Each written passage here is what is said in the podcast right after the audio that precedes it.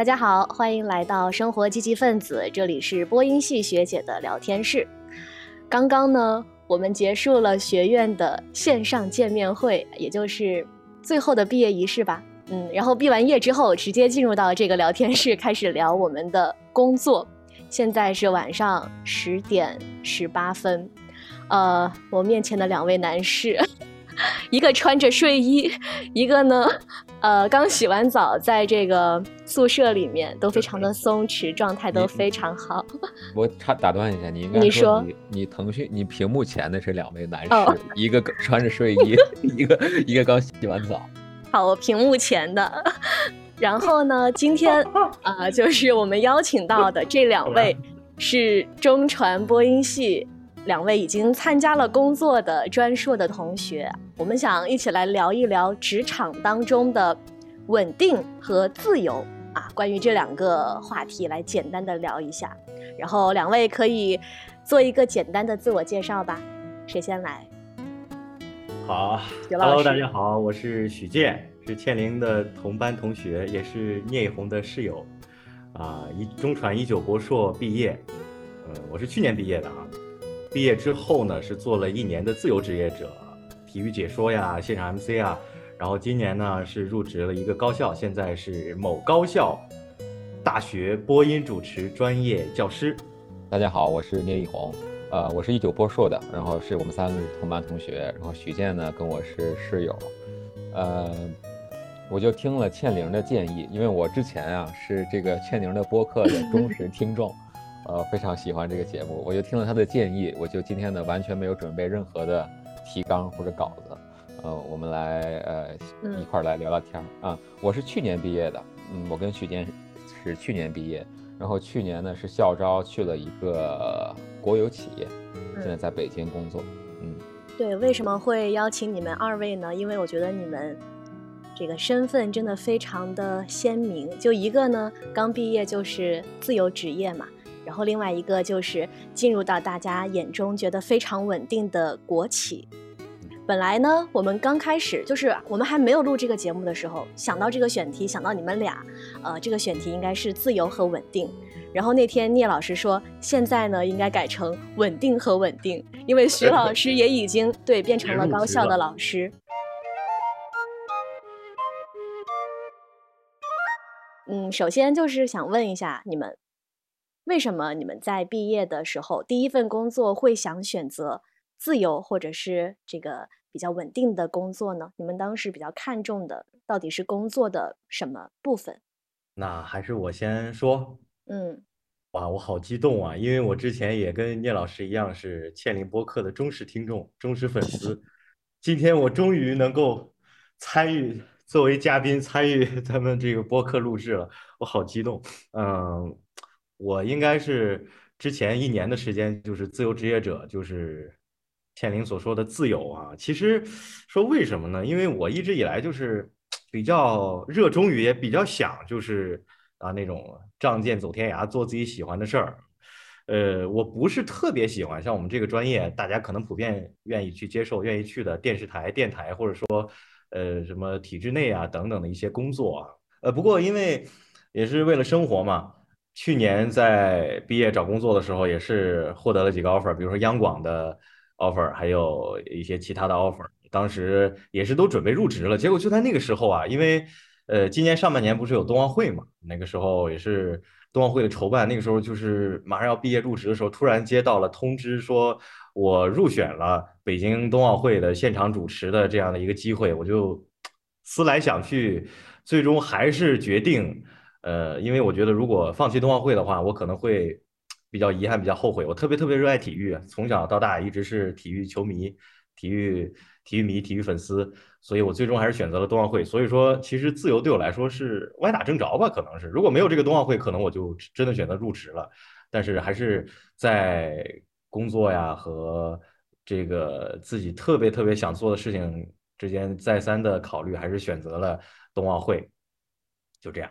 如果不是有这个冬奥会的契机的话，你可能也不会选择一开始一毕业就当自由职业者，对吧？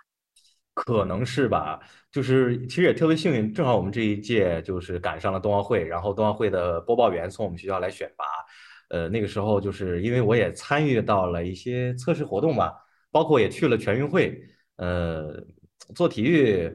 呃，之前也是从体育球迷，然后到了台前做现场解说主持人，做的也是其实得心应手的，而且得到了很多观众啊、现场的球迷啊，包括领导的一些认可。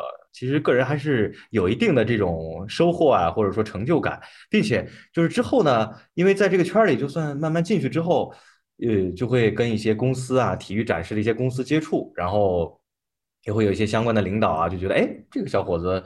可能呃做体育还不错，然后就不断的就获得了一些机会，就觉得哎，呃能一直就是说不仅仅是为了冬奥会吧，其他的一些体育赛事也会找到我，哎也可以做自己喜欢的事情，也还会有一些收入。我觉得先这样吧，等着冬奥会结束了再说。啊，结果没想到冬奥会之后呢，就遇到了疫情，然后体育突然就停摆了，体育大年就完全变成了体育小年。啊，像什么亚洲杯啊，什么亚青赛啊，包括大运会啊，要推迟啊、取消啊，所以呢，我觉得这个时候我就带来了很大的生活压力，好像有点活不下去了。我就，呃，就正好这个时候呢，去年的那个这个高校，我去年就是入职了这个高校啊，然后这个院长突然给我发消息说，哎，你冬奥会结束了吗？你还有没有兴趣来我们这边入职？我们这边正好还缺老师，然后我就。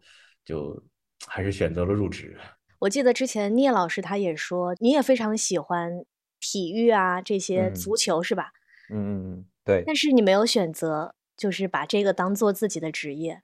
呃，对，当时我我也纠结过，因为我跟许健都参与了这个冬奥会的主持人的现场，呃，主持人的选拔。然后呢，最后我就想到。如果说要去参与这个冬奥会的话，当时到时候我就已经毕业了。那如果我要去参加这个冬奥会，工作肯定会受影响，或者说呢要呃延毕，或者说要放弃呃这一年的工作，呃去参加这个冬奥会。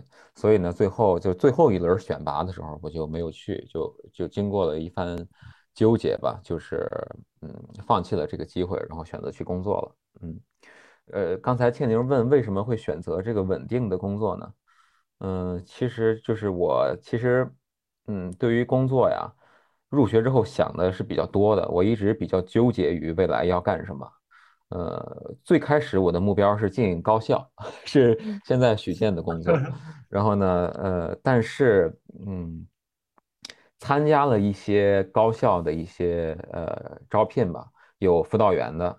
也有高校教师的岗位，这两个呢，呃，最后也都有通过的高校，呃，但是经过了跟各方呃人士、跟老师啊、跟家长、家里还有同学们的交流，还有自己的判断，最后呢，基本上就是把目标锁定在了北京的，呃，就是中央和国家机关的事业单位，还有呢就是各大央企，最终把目标就锁定在这儿了。所以说，最后最后一个学期吧，差不多主要就是在投这些简历和考这些这些单位，然后最后也呃，基本跟自己的目标是一致的，就去了一个国有企业。嗯，哎，我有一个问题哈，我想问一下聂老师，嗯，就是聂老师现在入职一个特别好的央企啊，就各方面就是大家都觉得很好，但是你毕竟从本科到研究生这么多年来都是学的播音。结果呢？毕业之后做的是跟播音没有太大关系的、太大关联的这样的工作，就是可能不是你的最大的优势，然后就是完全开辟了一个新的赛道。你是，嗯，你是一个什么想法？或者说你工作之后会有其他的一些感受吗？哎，最近跟好多同学都见面了，然后跟其他同学也 好多同学都聊到过这个问题。嗯，啊，我我我，因为我其实啊，我是很早就决定了，我在其实我在读研究生的时候我就。基本上确定了，我今后应该不会再从事，呃，播音主持或者传媒相关的工作了。就是我不会去媒体，也不会从事播音员、主持人的工作，因为我我是个人感觉，我跟其他人不太一样的是，呃，尤其是到了咱们传媒大学的播音学院，大多数同学都是非常热爱、非常享受呃出镜主持的感觉。但是呢，我自己这种感觉呢，呃，并没有特别的强烈。所以我觉得我我虽然是学这个专业，但是嗯，不一定我学这个专业以后就一定要以这个专业为职业。呃我也觉得从从事了这个职业之后，嗯，可能看到的东西会多一些。就你这个想法是考研之前就有的，还是说考上研之后才觉得我的专业不一定要跟职业挂钩啊？因为我发现这个并不是我们学院的一个。嗯，特殊认识的一些同学，他们也说，可能这个上了研究生之后跟自己想的不一样，然后就不想再从事这个了，然后就会有一个疑惑：那当时为什么你要考呢？是因为当时你预想的跟实际上呢是有差别吗？呃，我预想的跟实际上没有差，没有差别。呃，我说的实际一点哈，这个咱们读研究生，嗯，其实对我来说，这个学历也是很重要的，嗯。呃，学历是对于找工作来说是一个敲门砖。其实是我读研之后，呃，逐步逐渐坚定了这个想法，就是因为我之前我本科也是学这个专业的，呃，它的大概的学习的内容，包括今后要从事的工作，我觉得我其实都比较熟悉了。另外，到了研究生之后，呃，我认为跟我跟我预想的其实差的也不是太多，所以也就更坚定了我之前的想法。嗯，其实咱们专业。这这样的还大有人在，就好像是大家，呃，从事本专业的好像还真不是特别特别多，好像还不到一半儿。嗯，我好像相反，因为我之前不也是工作了一年嘛，就是因为那一年我没有干本专业的事情，所以让我觉得非常的遗憾，就会有不甘，所以我才决定又重新考研。就这个，嗯，这个。也说明我的目标也更加明确，就是我明确的知道我想要回来。对，所以我们的本质是一样的，但是我们的方向可能是有点不同。对我之前想过这个问题，我这样转完全转换行业呢，也是因为我自己并没有一个特别热爱的呃事情作为职业。我之前也想过，我很羡慕像。倩玲，还有像许健，还有很多同学一样，就是知非常明确的知道自己喜欢什么，并且想以什么为职业，想去到什么样的工作环境当中，呃，并且能够一步一步的去实现。我觉得这个是我不具备的啊。如果是我也有这样的一个爱好，这或者这样的一个非常热爱的事情的话，我可能也会坚持的坚持下去的。嗯。我觉得不管怎么样，其实有目标就好。聂红聂老师就是也是有自己的目标，就每个人有自己的目标，然后能做自己，也不能说特别特别热爱吧，就是至少自己做着比较擅长，然后能有自己的一些收获、一些成就感啊，一些自己的赛道上的一些发展、变化、进步啊，越来越好。我觉得，而且自己能够尽量快乐，其实我觉得不管是做什么都是很好的。哎，但是倩玲，你有没有考虑过哈？比如说你现在在电视台当主持人，嗯。这好像是我们专业的同学，大多数人一开始的梦寐以求的去的地方。包括我一开始也是特别想去电视台，但是你有没有想过，就是电视台，呃，现在呢，传统媒体好像不如几年前了。嗯。然后你会不会对未来有一些其他的担忧？担忧好像现在还没有考虑到这一步，但是我确实会担心，就像你说的。呃，会不会当了几年之后，会对自己的工作觉得产生厌倦啊，或者是很疲惫啊，觉得自己的工作没有价值？我会有这样的担忧，但是这个不是我现阶段的，就至少我觉得在短期的一两年吧，我觉得我应该还是可以进步的，就是在。电视或者说播音主持这个狭窄的领域当中，因为我我的能力也没有到达多么多么厉害，也没有跟那些央视的主持人去齐肩，所以这就说明我还是有差距的。那我既然选择了这个的话，呃，我觉得我可以先把这一部分的差距看能不能弥补上，对吧？然后再说，我始终觉得我们的专业它不是局限于电视，也不局限于播音和主持，嗯，它应该是有。更加宽广的，所以我如果先以这个作为敲门砖，然后再慢慢的把这个世界的门去打开，可以再去探索其他的一些渠道，比如说，嗯，演播呀、配音啊，或这都是跟有声语言相关相关的，然后也都是可以相辅相成的。我就是想在这个世界里面去看一看，我到底能到什么样的程度。哇，我觉得倩玲的心态好好啊，就是啊，对，我心态特别好。活在当下，快乐在当下，嗯，享受当下。主要是我也想不到那么长远的东西。对，对，好的，挺好的。嗯，也祝福你在新的岗位，你们你们月底就要入职了吧？对，月底去体检，对，祝福你在新的岗位嗯上越来越棒。谢谢。倩玲是不是还没在自己的播客中给跟大家透露过自己的工作去向？我们我们没有没有没有，先。不用吧，先不用了吧。我们来聊下一个话题。哎，那你那像 这个问题反问一下你们啊，就是你们最开始也选择了自己喜欢的国企也好，或者说自由职业也好，那你们入职也有，或者说这样的生活工作状态也有一年的时间了，跟你们预想的有没有哪些不同的地方？比如说，嗯，国企大家觉得非常稳定、很舒服，那有没有让你觉得不满意的地方，想要提升的地方？呃，肯定是有的。嗯呃，基本上跟我预期的是一样的。稳定的肯定是稳定一些，尤其是近两年这个大环境可能不太好，然后呢，很多民营企业啊、小企业，包括一些互联网大厂都嗯不是特别稳定。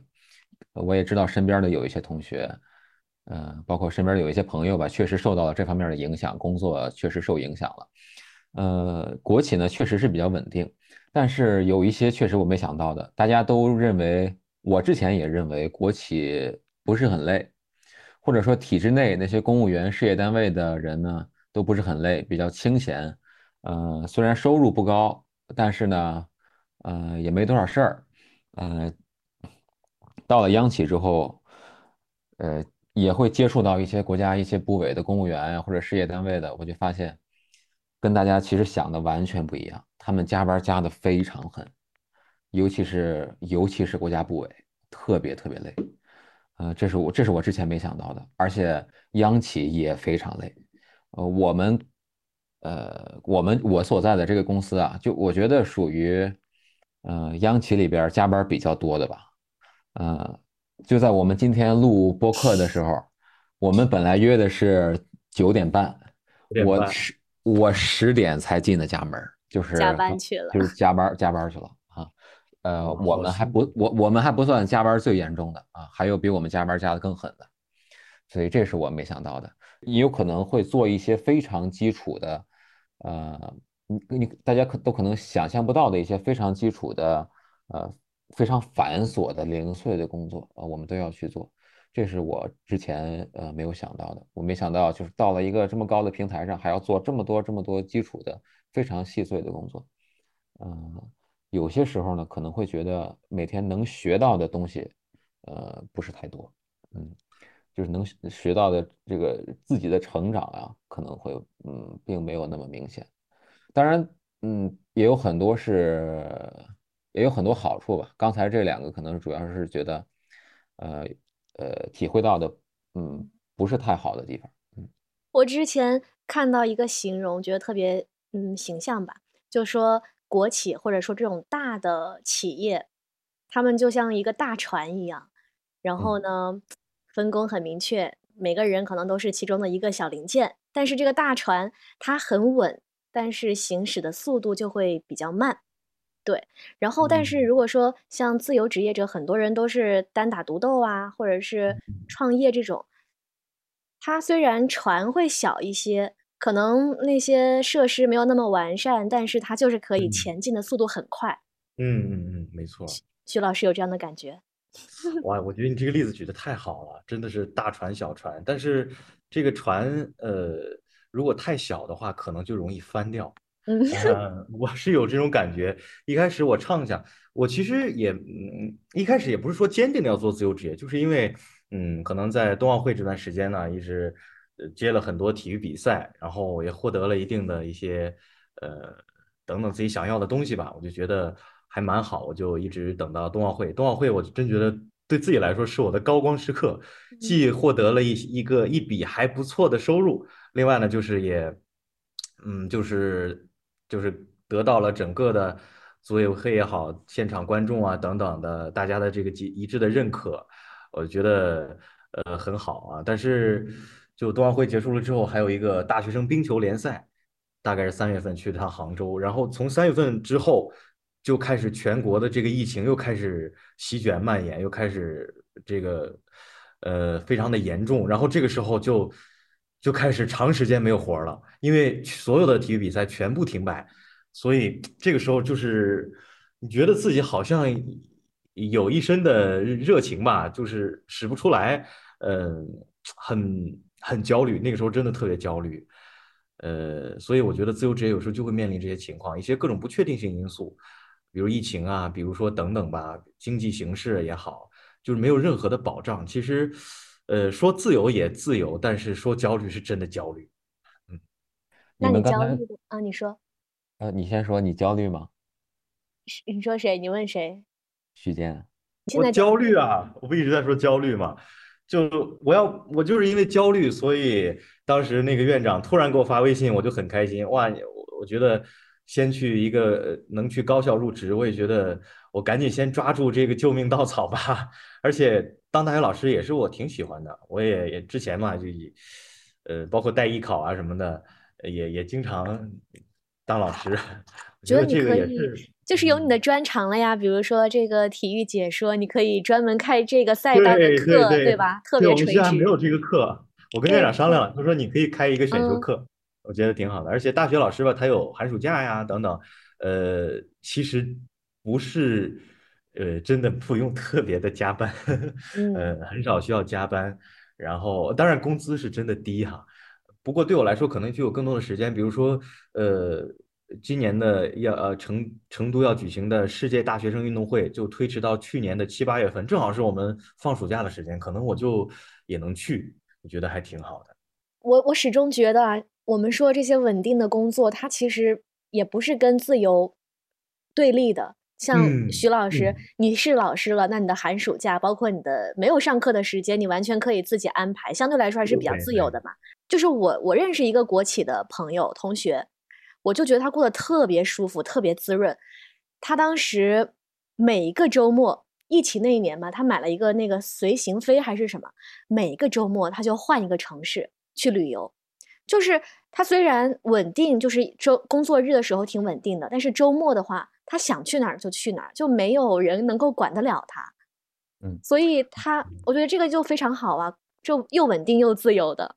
是，我是这样想的。其实稳定跟自由啊，并不是对立的，因为正好我跟徐老师，呃，是稳定跟呃他的这个自由职业呢是完全不一样的两种情况，但是并不对立。我觉得其实真正对立的，大家在找工作的时候觉得对立的是我这种看似是稳定的铁饭碗，呃，尤其是那个公务员就更是铁饭碗了。我们这种稳定的跟那些看似没有那么稳定的工作，比如说去民营企业的、去互联网大厂的、去外企的，或者说大家所谓的那种像去了台里啊、去了媒体没有编制的，我觉得大家可能是会把这两种给给对立起来。嗯，嗯所以说你们刚才说的那个像大船跟小船的那个比喻，我也非常赞成。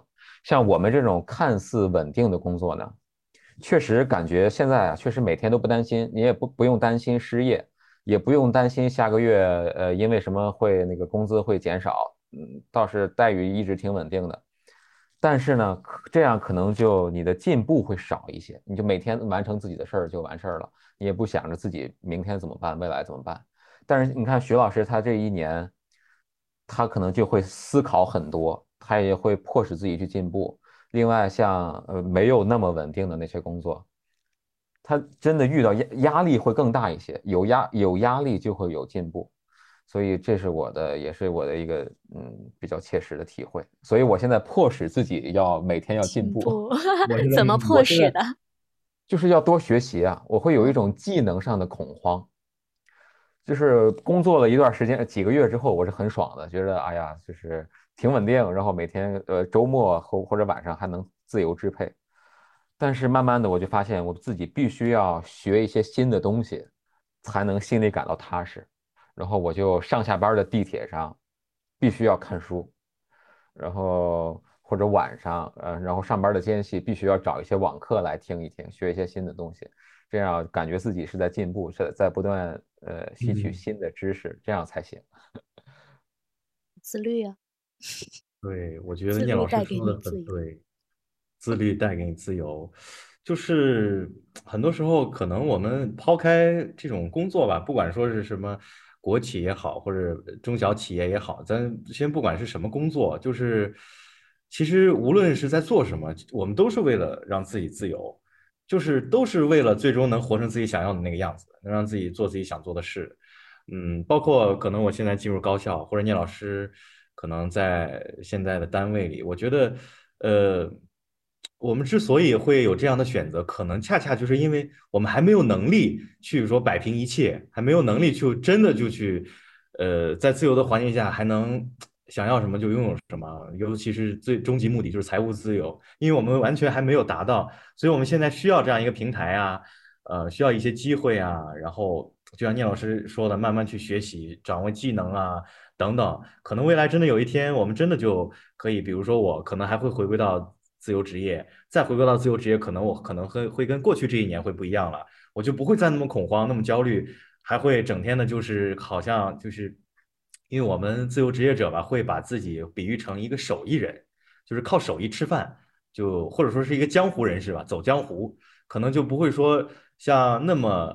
就是感觉自己好像江郎才尽啊，去到处去求着人，哎，这个，哎，考虑一下我吧，好，到处去推销自己。可能以后再去回归到自由职业当中，自己有足够的实力，自己的能，足够的能力，呃，足够的资源等等，那个时候可能又是不一样的，那就是真正的自由。我觉得，嗯，就是说，可能刚毕业的话。我们的可替代性都还太强了，所以呢，可以先在一个大平台上，啊，用这个平台的资源啊，钱也好，先去锻炼自己，让自己的技能呃得到提升。等到你有一技之长，可能你的核心价值有提升的时候，这个时候你再去自由，可能你能掌控的东西就更多一点，对吧？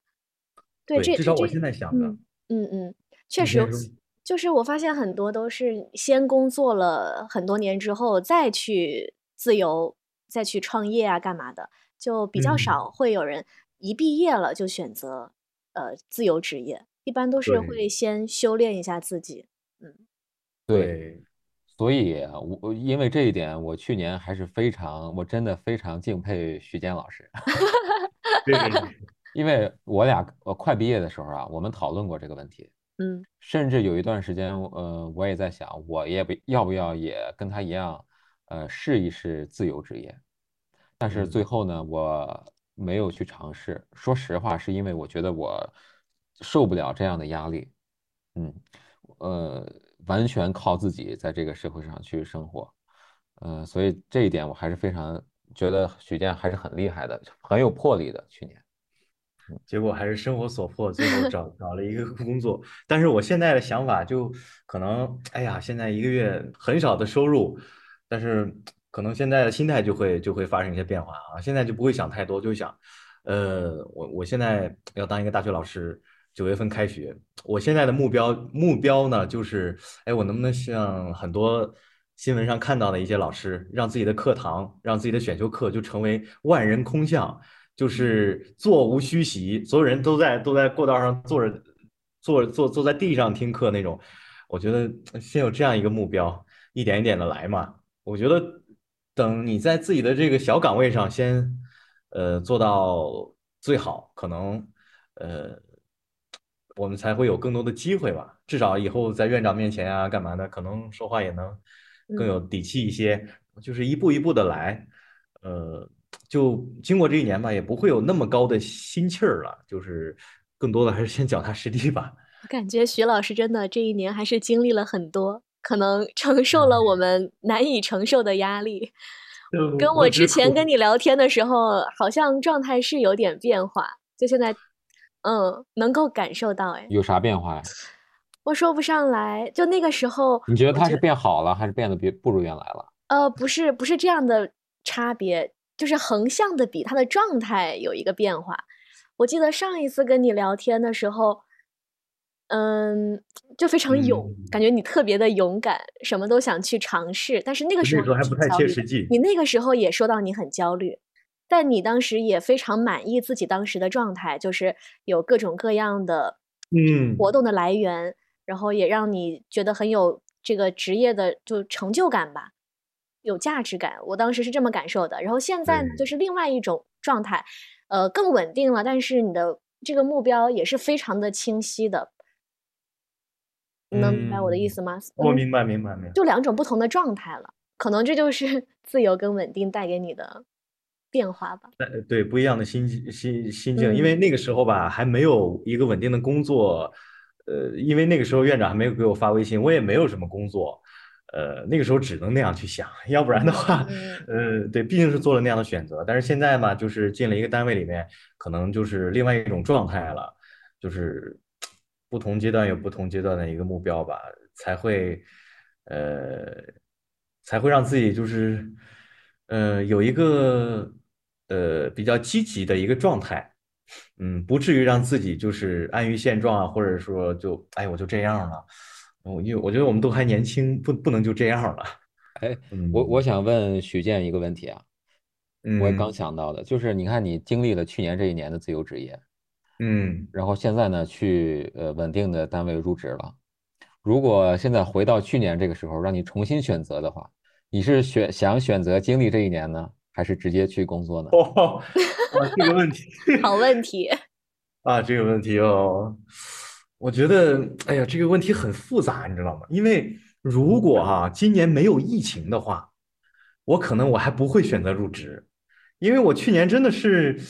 机会还蛮好的，我觉得虽然也是新人嘛，一开始，但是我每个月都有比赛，每个月甚至都都是很充实的。我当时就想啊，哦，疫情已经结束了，就保持这种状态，然后按照我之前对自己的一种了解吧，虽然我我还没有做到特别特别好，但是至少呢，呃，在我擅长的这个体育领域，基本上我主持的每一次的比赛，每一系列的赛事都是会得到。接近满堂的好评，所以我就觉得按照这个状态持续下去，因为我每一次的比赛也都会认识不一样的人，认识不一样的大佬，不一样的公司，然后跟他们就是建立联系。我觉得这样下去，是我的人人脉资源会越来越好啊。呃，我那个时候真的没有想过我要入职的，所以如果说再来一遍的话，呃，我也不知道会怎样，可能还是会像之前的那那种选择一样吧。嗯 嗯。聂老师呢，也会选择你现在的选择吗？我还是会选，我应该还是会选择我之前的选择。嗯嗯嗯，挺好的，我们都不后悔。去年毕业之后，我豁达了很多，想通了很多事儿。呃，就是因为没有什么可后悔的。嗯，就是你在当下做出的那个选择呀。嗯，我认为一定是就是当时最适合我们自己的选择。嗯嗯嗯，因为如果之后我们发现可能呃并不是那样子的，毕竟事情是发展的，在当时那个阶段，我们做做的决定就是最适合我们自己的。嗯。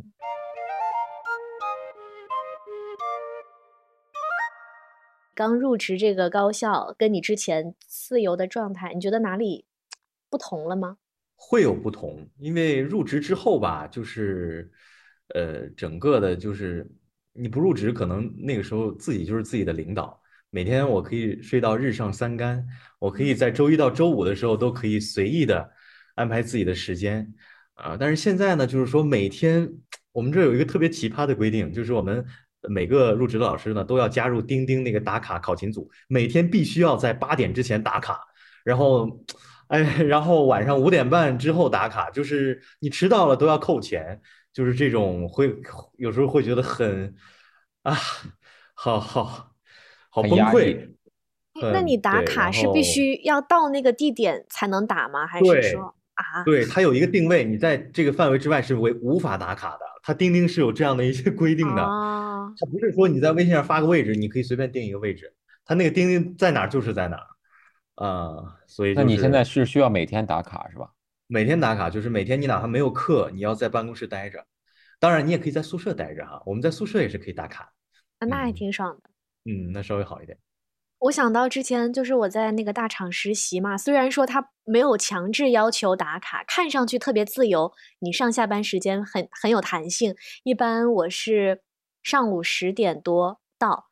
那些正式的员工可能十一点才过来，有的是直接十二点到，然后去吃中饭。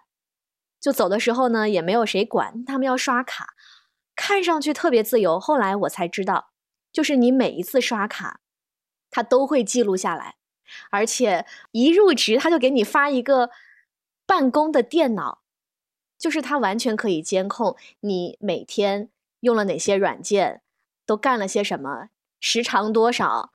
然后呢，比如说他如果想辞退你的时候，他就把这个东西翻出来给你看，因为没有人是不，没有人不可能就是不摸鱼的吧？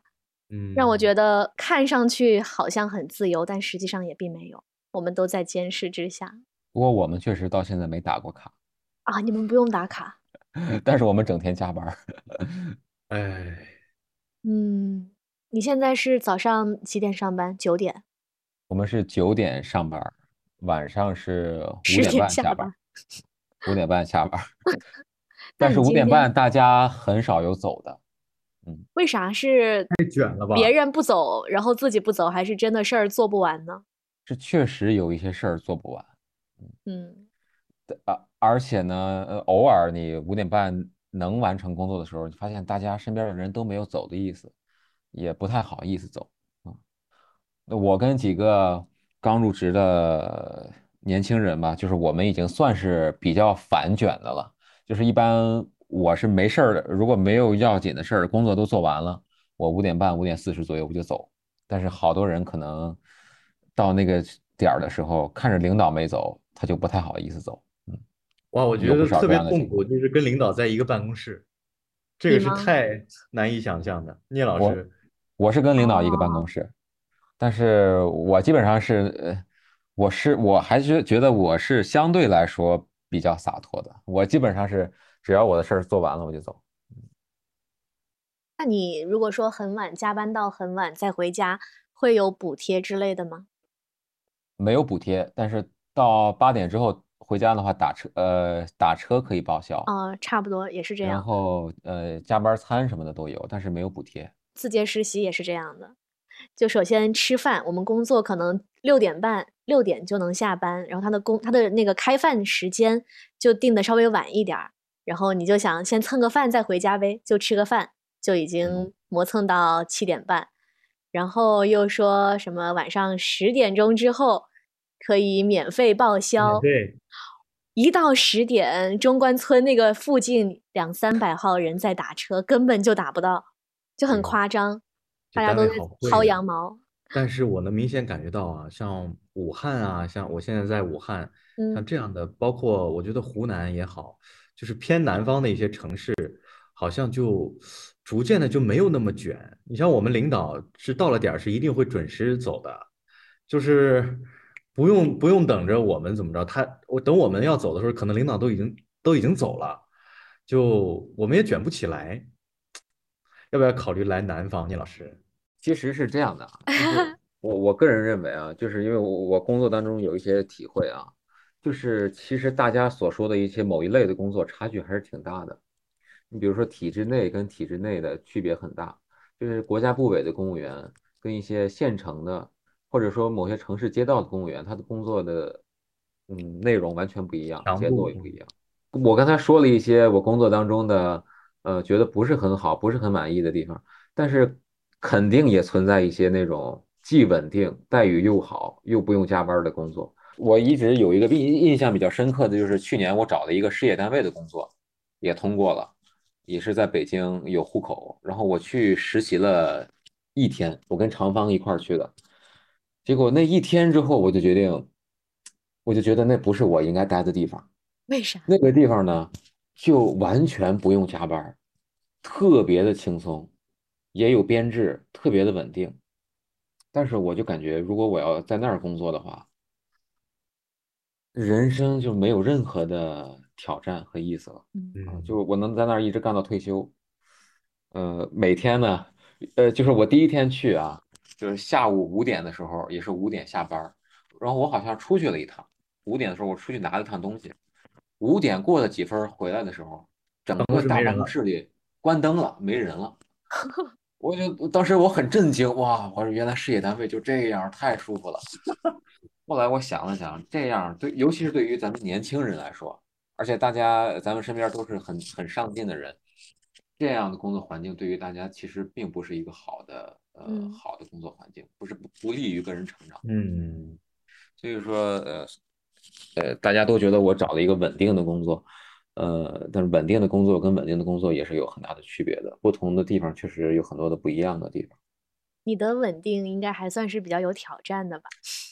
啊，其实我觉得我这样比较折中，确实还嗯好，嗯，不至于特别的拼命，呃，天天要加班到十点，也也倒不至于，但是呢，呃，也有一些嗯成长成长的空间，嗯呃，干的事情呢，嗯，也不至于太跟社会脱节，嗯，也是能学到一些新的东西，所以我觉得，呃，正好找一个比较折中的地方，还是比较比较不错的。挺好的。我能感觉到，就是聂老师自从在这个单位工作之后，状态明显也要好了一些。就是之前我有时候会经常问聂老师说最近怎么样，他就会说挺好的，挺好的，极少就是说抱怨啊，或者说吐槽啊什么的。我觉得聂老师应该是在这个工作上要更开心一些吧。还可以吧。千年工作之后，我不确定你是一种什么状态啊，我也不你可能也确定，会经常加班。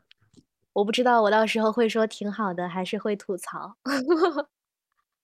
但是如果你只是单纯做主持人，如果不做其他的记者、编辑、嗯编导那些事儿的话，应该是不加班儿的。好像从来没怎么听说主持人还有加班儿的。嗯，但我我其实挺想一开始进去就先当一下记者。好像现在很嗯，多省台的主持人招进去的话，前一年一两年吧，基本上都不会出镜，然后都会先当记者培养嘛。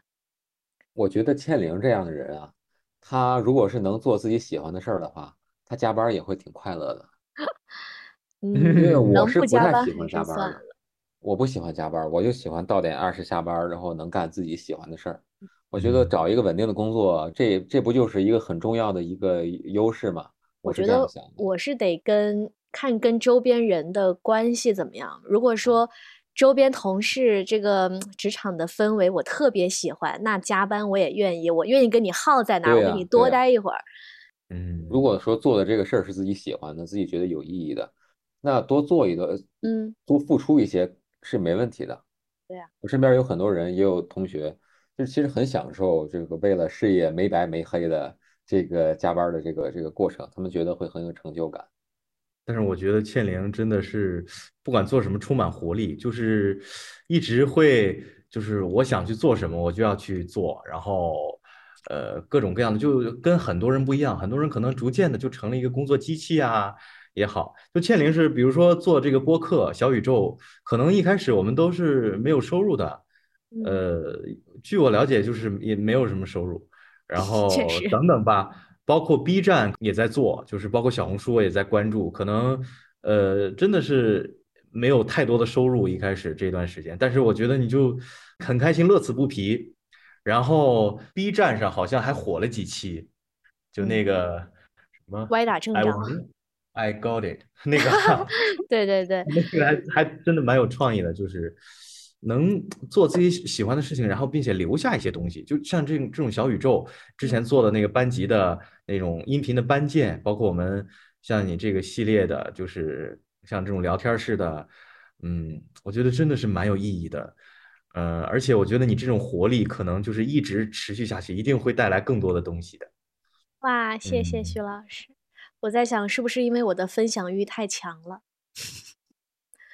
就是不知道该跟谁去分享、去倾吐，然后就会在这种社交平台上各种渠道去发，可能有这一层嗯的原因吧。我非常赞同刚才许健说的这个，虽然我们也不想让这一期播客变成那个对 倩玲的夸夸播客啊，但是我确实觉得，因为呃，如果说之前让我参加这呃这么这么一期这个聊天儿的这么一个算一个播客吧，我可能不会参加的，以我的性格。但是就是我看到倩玲一直在坚持做她喜欢的东西，我觉得自己应该勇于尝试不同的事情，应该勇于体验不同的事情。所以我我觉得，你看倩玲这样，她就带动了其他的很多的人来，就是状态会更好，会一起看到做一些我的泪花新鲜了吗？新鲜的事情。看到了，看到了。嗯真心话，嗯真心话，真的是受到了感染。感而且我跟你说，其实还有另外一个人也受到了你的感染，就是你的一些作品，我每次都会播放给孟伟听，他也觉得啊特别好。你们还好吧？刚才那个谁，刚才许健进来之前，你说有神秘嘉宾是谁呀？哦，神秘嘉宾啊，神秘嘉宾可能忘了还是怎么着？还有神秘嘉宾，哦，来了，神秘嘉宾来了。哇。哦 Hello，啊为什么为什么一说他就进来了？嘉宾，，Hello，我们刚刚其实已经聊了挺多了，可以现在进入瞎聊环节。本期的神秘嘉宾与其同本期神秘嘉宾，本期的主题是稳定与自由，你看就是神秘没不露脸更稳定的来了。对，现在是更稳定，我们啊这个自由的程度在这里四宫格还挺啊明显的。你看，比呃稳定，我是比较稳定，嗯，还有自由，各各个梯度的都有了。雨琦是最稳定的，嗯，大一概聊一是聊呗。但是雨琦是一个呃怎么说，也是很追求自由的，对，向往自由。向往自由。我以后就是一个 被框住的人。雨琦入职之前要不要赶紧出去浪一下？不然的话，以后可能出去玩的时间都没有了。对，是这样的，但是我不敢出去，我怕啊出去了回不来。其实我刚才一直在想啊，呃，我们一直在说稳定和自由啊。其实这个学生时代的这个自由是以后永远都不可能出现的，它确实是非常宝贵的。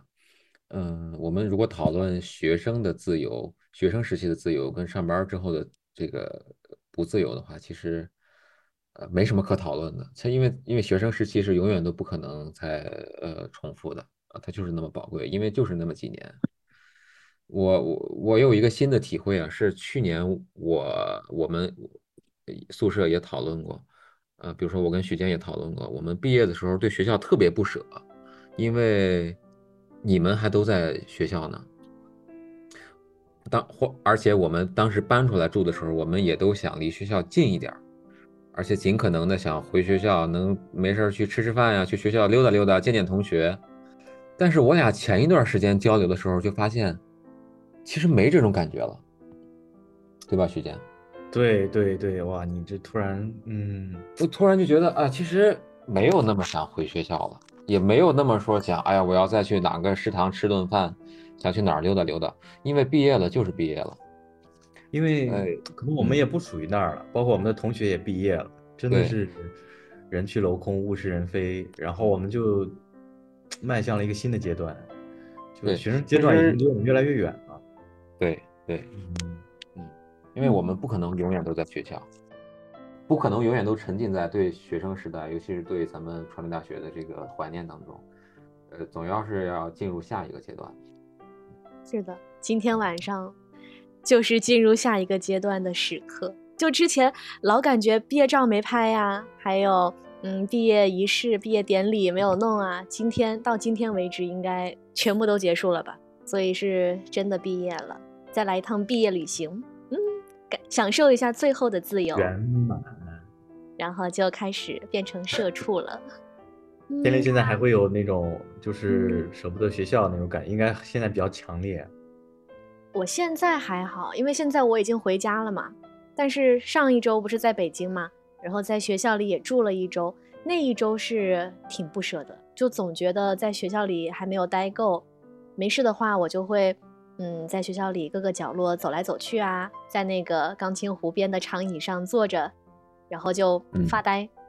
嗯，还有包括上一周就跟很多同学面对面的 say goodbye，还有跟导师，那个时候是真的有点感受到离别的悲伤，嗯，就好几次都已经是眼泪已经出来了，但是现在就没有这种感觉了，也是感觉已经毕业了，已经离开了。哎，说实话，我真的好想你们，嗯，就是来到了这个我之前都没怎么来过的地方，真的挺想。那时候我们都在北京，还能经常约一约，而且我们那时候要约在我家吃饭，做饭吃，对呀、竟然这这这，哎，太遗憾了，太可惜了。我现在对你们发出邀请，来武汉 请你们吃饭，嗯，一起去武汉。嗯，我也是啊，我要去一个完全陌生的地方，完全陌生的地方。完全陌生。哦，厦门你也是很陌生啊。对，有一点，还是有一点那种未知的恐惧，应该有一些未知的期待。嗯也有吧。嗯，人生新阶段呀。就是你们要到一个新的地方，开启一段新的生活，应该是值得高兴的事儿，哎，那不应该是嗯聂老师，你待在北京，就是你算是留守在一个充满回忆的旧地方，那你、嗯你你的感受是什么呢？因为很多人不都很想留在北京吗？包括我，其实也挺想留在北京的。就是我觉得有很多朋友啊，可以周末的时候出来聚一聚啊，我觉得这一点特别好。对我来说，我当时的目标就是想留在北京，然后最后留在北京了，我自己还是觉得呃比较顺利的。除了上班之外的生活，现在也安排的，我自我感觉还是呃就是越来越丰富了吧。呃，我特别喜欢运动，所以我现在基本上晚上下班儿跟周末的时间，基本上全都在每天都有运动的这个事项，然后基基本上每天下班儿之后就是去健身房健身。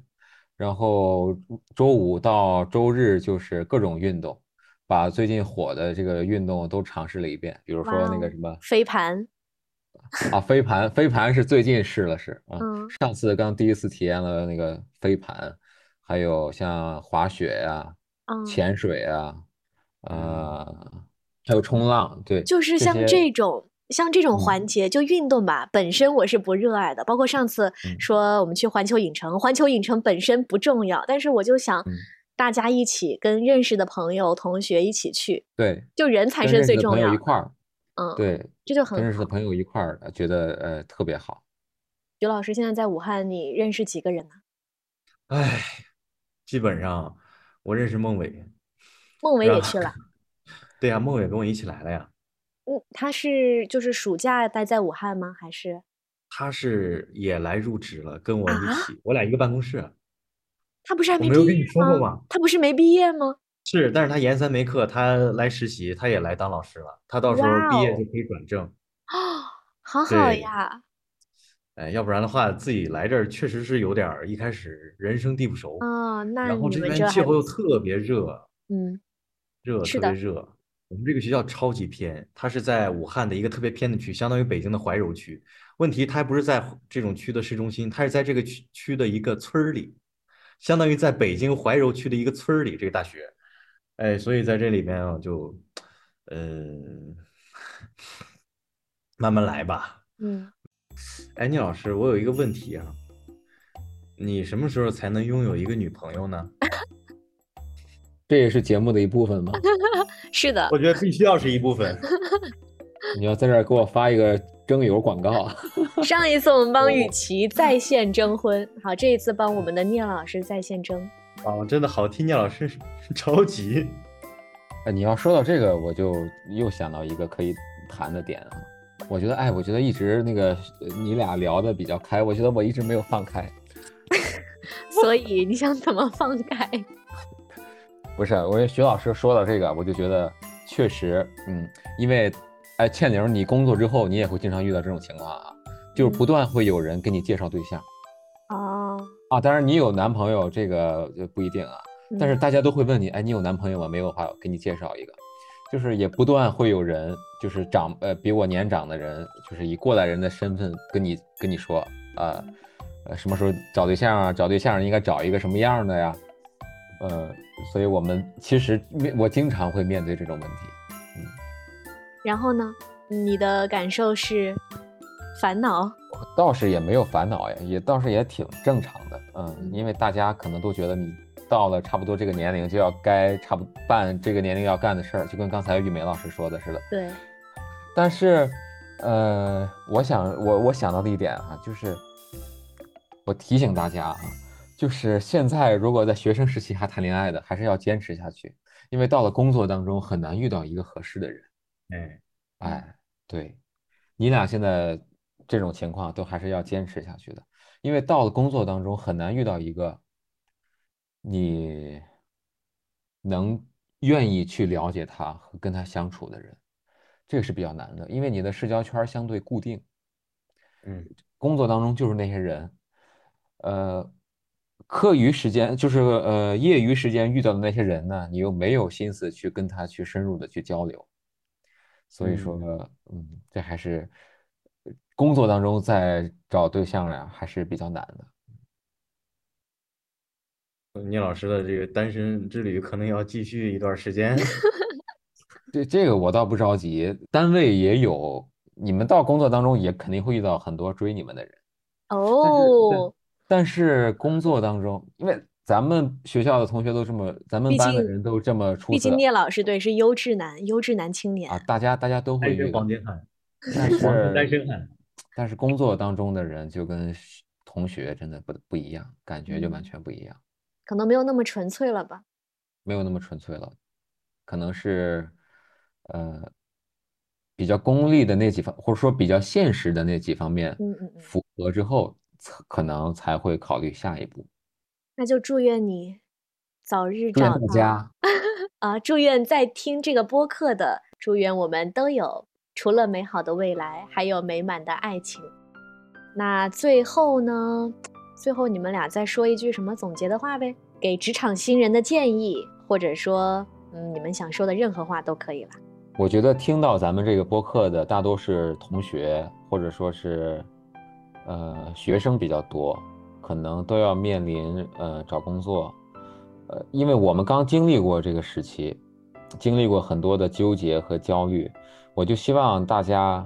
就真心的希望大家，尤其是我们的同学朋友们，一定要，嗯，顺其自然吧，不要过于的纠结和焦虑啊，千万也一定要顺其自然，因为我们都是很上进的人，就是有有些时候呀，上进是呃没有止境的啊，有些时候摆在大家面前呢，可能就是最适合自己的路啊，要勇敢的去。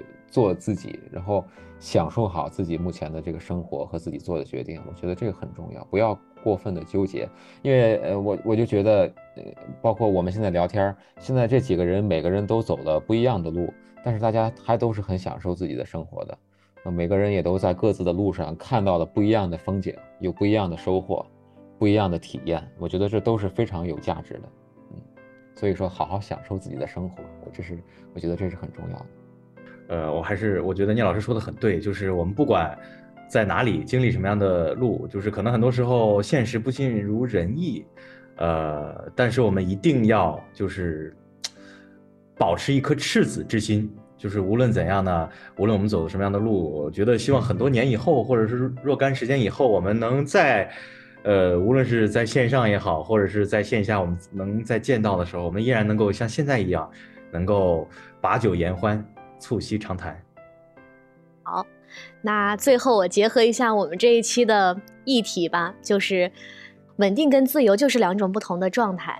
嗯，只要是你喜欢的、适合你的，那就是最好的选择。嗯嗯，好，那今天就感谢我的两位嘉宾，还有我们的神秘嘉宾雨琦 在旁听。嗯，然后今天呢，同样也是聊得非常的开心。希望下次有什么选题，我们再再聊。我们可以再开辟一个感情的呀，什么的 感情话题、异地恋之类的，这个很有话说。